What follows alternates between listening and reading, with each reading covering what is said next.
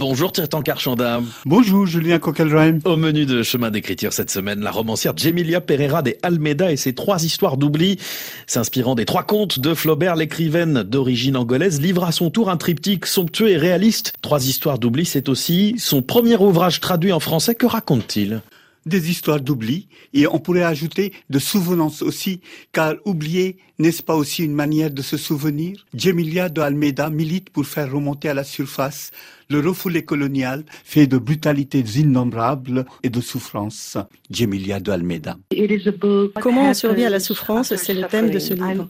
Je voulais raconter comment on vit avec les souvenirs de la répression coloniale et comment on se reconstruit ensuite. Mais il me semble que ma génération se détermine autant par sa postcolonialité que par la conscience d'être dans une sorte d'entre-deux. Cette ambiguïté identitaire est au cœur de mes écrits.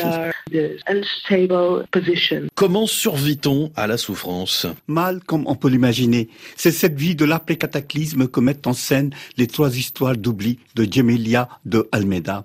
Leurs protagonistes ont pour nom Celestino, Bois Morté et Brume. Ils sont confrontés aux fantômes de leur passé, avec parfois la possibilité de rédemption. Or, pas de rédemption pour Celestino, malgré l'acuité de sa culpabilité. Celestino est blanc, ancien marin, qui au terme d'une vie passée à transporter des esclaves entre l'Afrique et le Brésil, s'est retiré dans son pays natal. Il se révèle être un jardinier hors pair qui fait fleurir les plus belles roses de la région. Alors que l'homme reste hanté par les cris des esclaves jusque dans ses rêves, les plantes de son splendide jardin continuent de s'épanouir car peu leur importer d'être entretenues par un assassin, comme le rappelle l'auteur un ton aussi grave qu'ironique. Peut-on dire alors que l'ironie est la marque de fabrique de la narration de Jemilia de Almeida? L'ironie, mais aussi une profonde empathie pour les petites gens, comme on peut le constater dans le reste du recueil où l'action évolue autour des personnages modestes. On y rencontre Bois Morté, héros métis du second récit du volume.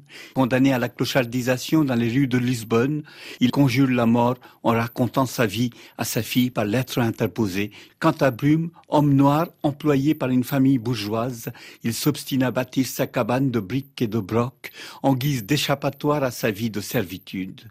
Brume n'est pas sans rappeler Félicité, héroïne inoubliable dans les trois contes de Flaubert, modèle de narration à double entente, à la fois ironique et réaliste. Flaubert me fascine. J'aime particulièrement ces trois contes. C'est en hommage à Flaubert que j'ai écrit mon livre Trois histoires d'oubli. Mais il serait vain de chercher des ressemblances entre les personnages des deux livres ou entre les intrigues.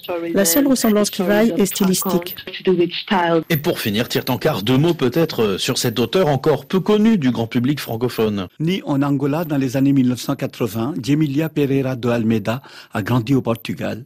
Docteur en littérature, elle a publié son premier roman en 2015 et s'est imposée depuis comme une auteure singulière. Sa fiction qui emprunte l'onirique et le poétique pour dire le réel et ses abîmes évolue autour des thèmes de l'identité postcoloniale et de l'écriture comme geste de survie. Jemilia de Almeida.